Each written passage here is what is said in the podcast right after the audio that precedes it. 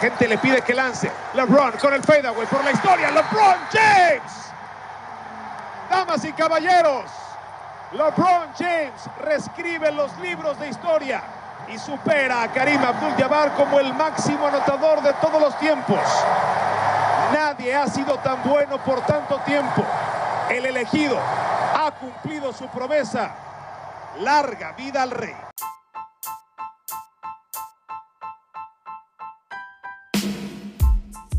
Hola, ¿cómo están?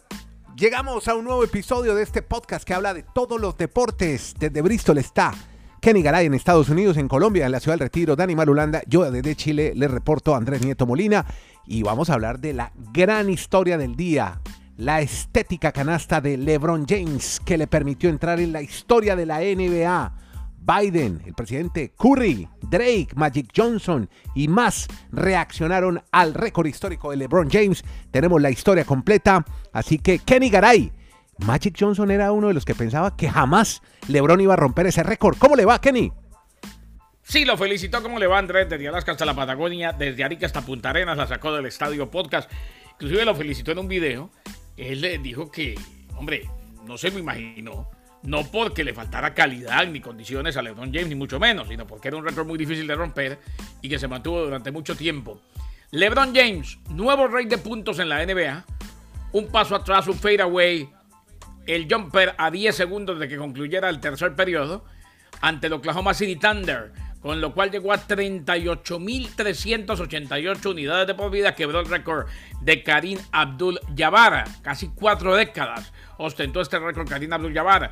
James eh, celebró con su gente. Abdul Jabbar se levantó de su asiento, aplaudió, se interrumpió el encuentro. Algunos familiares de James, incluyendo su esposa, su madre y sus hijos, ingresaron en la cancha para una ceremonia en la que se conmemoró el hito y al final terminaron ganando el Thunder 133 a 130. O sea, no se pudo coronar esta ocasión con una victoria para LeBron James, pero eso sí, terminó rompiendo el récord de Karim Abdul Jabbar. Yo sinceramente no pensaba que anoche. Ajá lo iba a romper. A mí me parecía, tenía la impresión, el presentimiento de que iba a ser el próximo jueves ante los Bucks de Milwaukee, pero no. Fue anoche, fue ante el Thunder y perdieron el partido. Momento histórico. El rey en puntos en la NBA. Y claro que hace muchísimo tiempo entró en la conversación del mejor de la historia. Sensacional, espectacular el de Akron, Ohio. El nuevo récord en puntos de la NBA histórico. Bueno, creo que nos sorprendió a todos. Aquí estábamos especulando en el podcast de Animarulanda que iba a ser el jueves. Pero cuando tú llevas a la familia, llevas a Karina Abdul Jabbar, cuando ya tienes todo listo, se iba a ver, era el martes. Así que tuvimos el récord el martes. Dani, los saludo en Colombia. ¿Qué más, Andrés? Abrazos para quienes, para todos los oyentes. Pues usted me acaba de quitar las palabras de mi boca. Eso era lo mismo que iba a reseñar. Ah, perdón. Pues nos habíamos, nos habíamos aventurado a, a decir que pues por exposición de la imagen de la NBA y de LeBron, pues el jueves iba a ser todo más espectacular, pero al ver todo lo que tenían preparado en la noche anterior, pues sí era el momento. Es más, ni siquiera no tuvo que ir hasta el cuarto cuarto. Faltando unos escasos segundos del tercer cuarto, logró la marca. Y exactamente para los que vivimos con la hora este, faltando dos minutos para la medianoche, o sea, para que pasáramos al 8 de febrero, fue el momento del fadeaway que nos acaba de reseñar Garay la gran marca histórica de LeBron James y la locura con sus hijos, Karim Abdul-Jabbar. El, juego se paró casi unos 10 minutos mm. mientras abrazaba a todos sus Eso le iba a preguntar. hablaba ese discurso y esas palabras fueron antes, durante el partido, porque aquí eran ya las 12 de la noche. Yo no me iba a quedar hasta las 12 esperando ese momento, lo voy a ver en delay. Pero cuénteme, ¿qué pasó? Pararon el juego, no se enfriaron los jugadores, eso afectó a los Lakers. ¿Qué pasó? ¿Cómo fue todo? el timeline? En vivo y en directo. No, eso simplemente ya ahí se acabó el juego. Yo, muchos, les soy sincero, yo creo que en muchas partes del mundo apenas pasó la ceremonia, apagaron la transmisión y se fueron a dormir porque ya estaba muy tarde. Duró 10 minutos, duró 10 minutos aproximadamente 10 minutos. ah, ok. Durante el partido, y fue ¿verdad? Sí, sí, sí. Faltaban Faltaban unos 10 segundos para que terminara el tercer cuarto. Él logra la marca histórica y empieza a abrazar a compañeros, a entrenadores, familiares, gente de la gente acerca de, la arena. Después entra el señor Karim Abdul-Jabbar, que oye, ese señor sí es enorme. Es más grande que Lebron, más alto. Lebron, Lebron se ve pequeño al lado de No es que sea más grande solamente, Lebron se ve bajito al lado de él. Por eso, por eso. Entra el comisionado, dan palabras de agradecimiento, fotografía con el comisionado, fotografía con Ah, Karim estaba Abdul-Jabbar, listo o sea, para- para allá. eso todo, todo, todo preparado. No, y, y, fue- y fuera de eso en la pantalla pues del escenario había una preparación de un video incluso desde cuando pues, LeBron empezaron, empezó a hacer sus primeros pinitos. O sea, estaba todo perfectamente cuadrado y por eso ahí sí pensé lo que usted acaba de decir. Pues si ya los invitamos a todos, hagámoslo de una vez hoy. no nos esperemos hasta el jueves. Ajá. Y logró los 36 puntos en solo 3 cuartos y ya hoy pues es el máximo anotador en la historia de la NBA. Muy Hay bien. un momento, y ustedes lo pueden revisar, búsquenlo y muy seguramente lo van a ver en la cuenta de arroba la sacó podcast. Hay un momento en el que él va y habla con los hijos y le dice, me faltan Sí. tantos puntos, ¿será que lo hago hoy? Y el hijo le dice, sí, dele, dele, dele, hágalo. Salimos de la, en la primera mitad. Es-. Sí, Andrés, la primera, en la primera mitad ya llevaba 20 puntos. Sí, no, o sea, Sí, No, pero está- digo, eh, Dani, lo dicen con una naturalidad. Es que vaya Sí, sí, hoy. Como, Claro. como si estuviéramos jugando cartas. Exacto, increíble. Bueno, muy bien, qué buena historia. Y yo creo que ese, pues, es, como dice Garay, es noticia en todos los diarios, todos los portales, todos los noticieros de televisión abrieron hoy sus emisiones con esta historia bellísima que hay alrededor de la NBA y este récord de un GOAT, LeBron James. Este es el podcast La Sacó del Estadio con Kenny Garay y Dani Marulanda. Presenta Andrés Nieto Molina. Bueno, pero sigamos hablando de baloncesto, Dani Marulanda, porque Devin Booker volvió a los Suns de Phoenix y esa es una buena noticia que queremos registrar en este podcast. Una buena historia.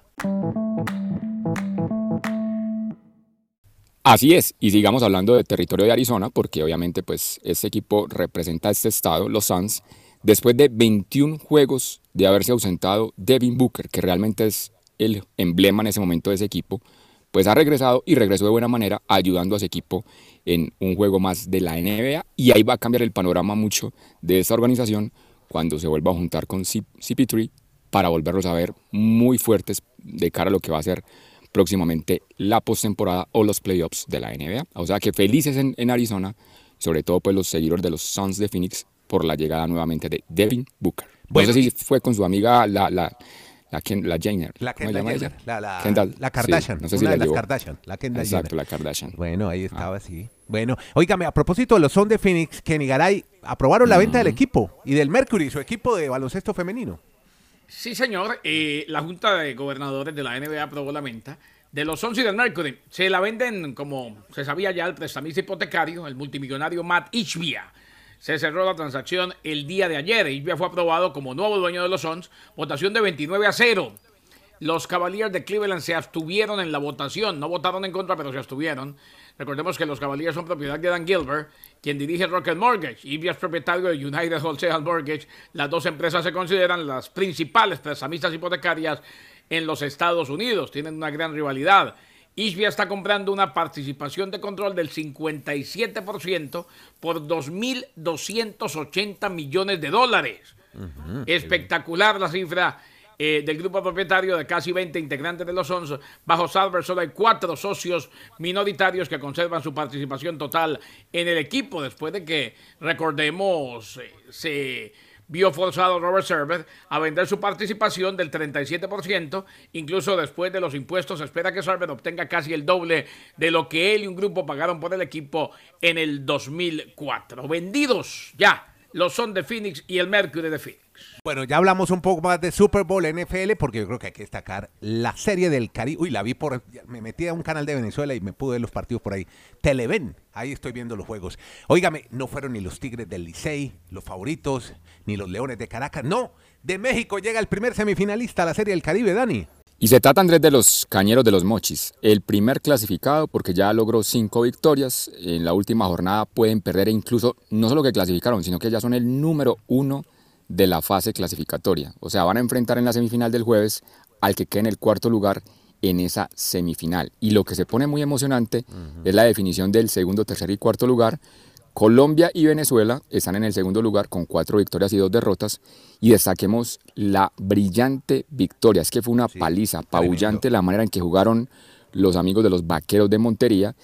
Colombia lleva, oye, es increíble Andrés, que nosotros estemos mencionando en esta época estas cifras. Sí. Tres juegos consecutivos en la Serie del Caribe ganándole a equipos de República Dominicana. ¿Eso cuándo pensaría Increíble. alguien amante al béisbol que podría suceder? No. 2-1, 4 a 1 en la Serie Mundial del mejor serie, serie del Caribe, perdón, del año anterior y esta vez 11 carreras a 1. Es la cifra más alta que ha logrado un equipo colombiano en su car- en su joven trayectoria en Serie del Caribe, la primera vez que anotan más de 10 carreras en un partido. Jugaron muy bien Dilson Eh, ¿Esto es un batacazo, Marulanda? Díaz. Esto es batacazo, ¿no? Uh, sobre todo para, yo digo que para los dominicanos, sí, es que los dominicanos fueron con las ínfulas de que tenían un equipazo para ser campeones y que iban a ganar todos los partidos. Los Tigres del Licey es el equipo que más veces ha ganado la Serie del Caribe, es el que más veces ha sido campeón de la Liga Dominicana. O sea, pongamos, si ponemos en términos de fútbol, que se haga, se cuenta en una Copa Libertadores. No, que pierda el Real un Madrid equipo de Colombia el normalito le gane, a, le gane exacto. Al Flamengo. Algo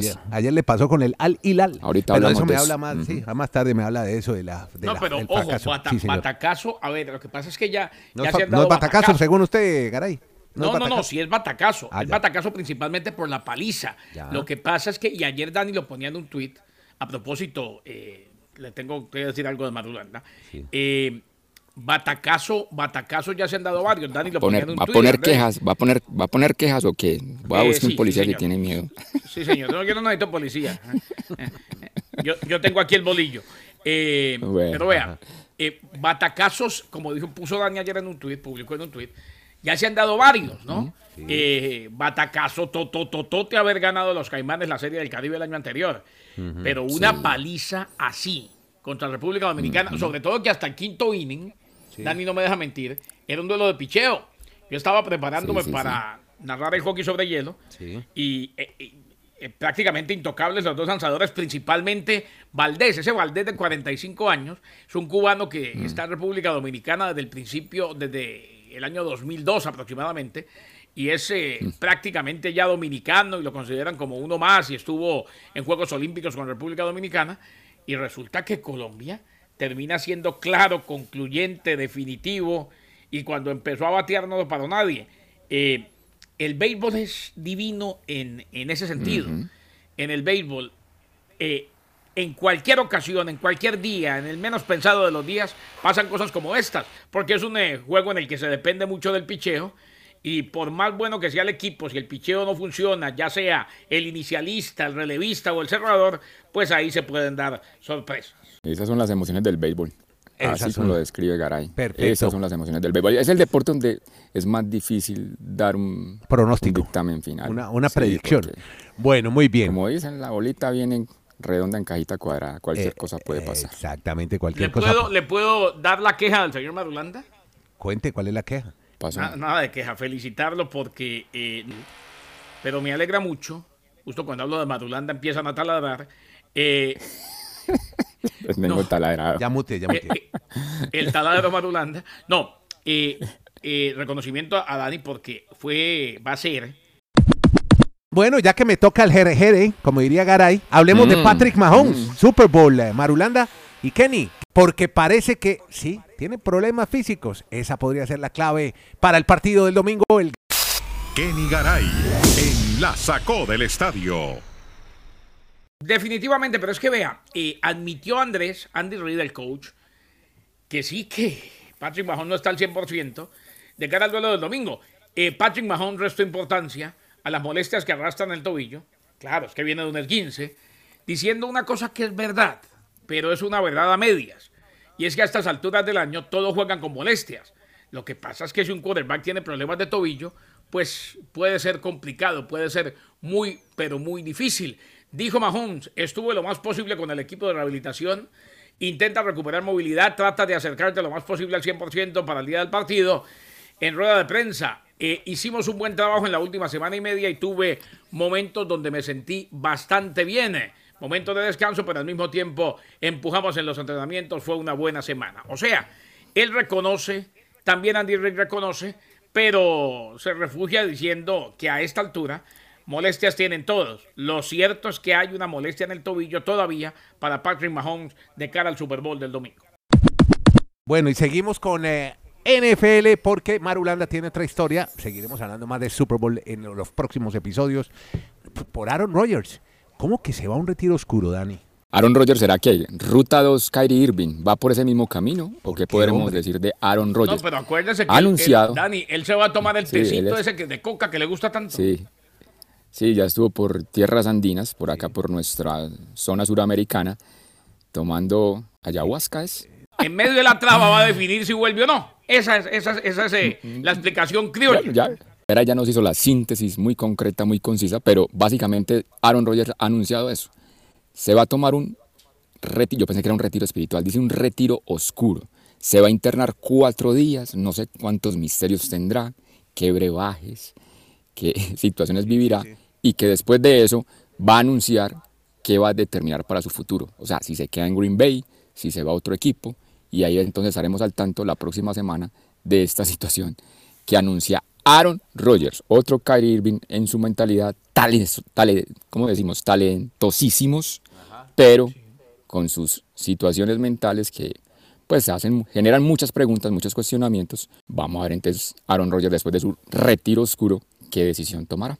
O sea que un brebaje tradicional hecho por los chamanes del Amazonas definirá el futuro de uno de los grandes de la NFL. No, pues reiterémoslo como es, Andrés, reiterémoslo. El tipo se va a pegar una traba tremenda de cuatro días y en medio de la traba va a decidir si vuelve o no. Ah, eh, que dirá Andrés eh, Packer. pucha. Bueno. Mm, estará angustiado, debe estar poniendo veladoras. No, pues también. El hombre, lleva leche, el, hombre se lleva su leche condensada, su bombombún, como mil botellas de agua y ahí dura cuatro días dando. Packer ya debe estar preguntando por dónde consigue también ayahuasca. Bueno, más bien hablemos del... Hablemos del Flamengo, Flamengo, el poderoso Mengao, eliminado, humillado por un equipo. Mengao le dieron merengao. Sí, merengao le dio un equipo árabe ¿Y de qué forma Marulanda? Oiga, esa defensa del Flamengo, qué pena la, defensa de ayer. ¿Qué David Luis, yo siempre dije, ese jugador fue sobrevalorado, qué jugador tan malo, qué defensa tan mala. No, qué horror. Cuénteme, ¿qué pasó ayer, hombre, con el Mingao? Ojo, ojo, no se nos olvide que los árabes últimamente, tanto en el Mundial como ahora, no, también, pero lo de, lo de la eh. defensa, ayer Flamengo era una, una murga, qué horror. O sea que, se imagina donde hoy me le hagan el viajecito al Real Madrid? No, y ¿sabe que me... viendo una final asiática. Sí, al Hilal contra el, Hilal, el, del Cairo. ¿Cómo es que se llama el otro equipo? El del Cairo, que también es bueno, que es campeón africano. Al, al, Ali, el de, el, de Egipto. Hombre, o sea que podemos decir, Andrés, que el FLA es un flan en la defensa, ¿ok? Total, total. Y no, y ayer el Gaby, el Pedro y todo eso, ¿dónde estaban todos esos tipos? Nada. Pero qué bueno que reseñamos por primera vez en este año 2023 en el podcast estas historias que a mí me llenan de mucho regocijo cuando esos históricos que llegan y que dicen que ya vamos a jugar la final y entonces empiezan a mirar por encima del hombro, aparecen estas sorpresas.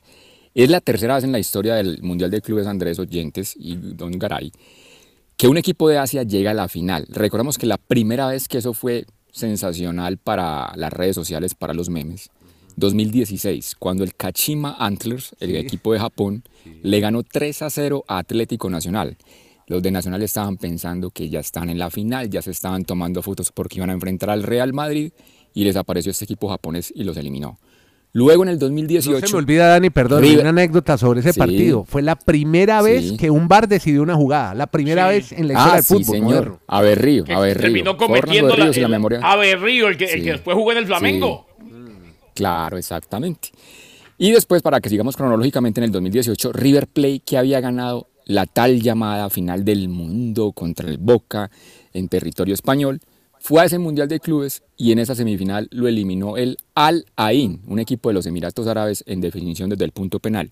Y esta de la tercera ocasión, Flamengo que, llegaba con todas esas ínfulas de preestrellas para llegar a jugar contra el Real Madrid la final, pues los ha eliminado el Al Hilal, un equipo que tiene mucho poder económico, ¿ustedes vieron, se acuerdan esa figura de Arabia Saudita? El 10 de Arabia Saudita. El de hace parte de este equipo. Fue el, que, fue el que cobró dos penales, si, si, vimos ayer en esa victoria 3 a 2 frente al Flamengo. Y ahí está entonces otro equipo asiático. ¿Sabe, eso, Andrés? No me voy a alargar más, pero ¿sabe eso para qué me motiva? Voy a ser un soldado de la FIFA con esa idea de que Mundial de Clubes con 24 equipos. Yo quiero ver toda esa inversión que van a hacer los árabes, los de los Emiratos, los de Qatar a tratar de ganarle a los europeos, a tratar de ganarles a los de la Conmebol en un mundial de 24 y ojalá llegue rápido ese 2025 y se dé esa posibilidad de disfrutar eso. eso sería una especie de también cada cuatro años disfrutar un mundial, pero no obviamente selecciones, sino equipos. Bueno, ahí tiene pues la gran sorpresa de esta Copa Mundial de Clubes de la FIFA. Bueno, chicos, muchas Hágale, gracias. hágale fuerza hoy a los vaqueros, A pendiente de los vaqueros. vaqueros. Sí, eh, No, eh, pero es que hoy ya no se necesita mucho, Dani. ¿Qué? Sí, sí, no se necesita mucho, pero bueno. Sí, sería una, Inclusive sería una debacle donde, si donde pierden no sería muy difícil, exacto. Que, que lo o sea, saquen, puede sí, perder señor. también, ok. ¿Cómo es? Yo quiero la semifinal Sí, sí. con México porque con México jugamos un buen juego y tenemos sangre en el ojo. Lo que pasa, si gana Puerto Rico, gana República Dominicana y pierde Colombia, los tres quedarían igualados. Lo que pasa es que ahí habría que entrar a una cosa que a veces es un poco compleja de, de explicar, el Team Quality Balance, el balance de calidad de, de equipo, que es una fórmula ahí que han creado los amigos del béisbol para determinar las carreras que anotan por el número de innings que han disputado. Pero como Colombia ha logrado tantas carreras, pues en el, papel tendría que ser que a Colombia le metan una paliza y que sus rivales pues ganen por mucha diferencia para poder quedar eliminado. Entonces, como dice Garay, los vaqueros están realmente con mucha posibilidad de verlo otra vez en una semifinal representando a Colombia. Qué buena noticia. Bien, Dani Marulanda desde Colombia, Kenny Garay en Estados Unidos en Bristol. Yo soy Andrés Nieto desde Santiago de Chile. Hacemos este podcast, se llama La Sacó del Estadio. Gracias a todos por seguirnos en la plataforma donde usted escuche podcast. Ahí nos encuentra La Sacó del Estadio. Por oírlo y compartirlo. Que la pasen bien.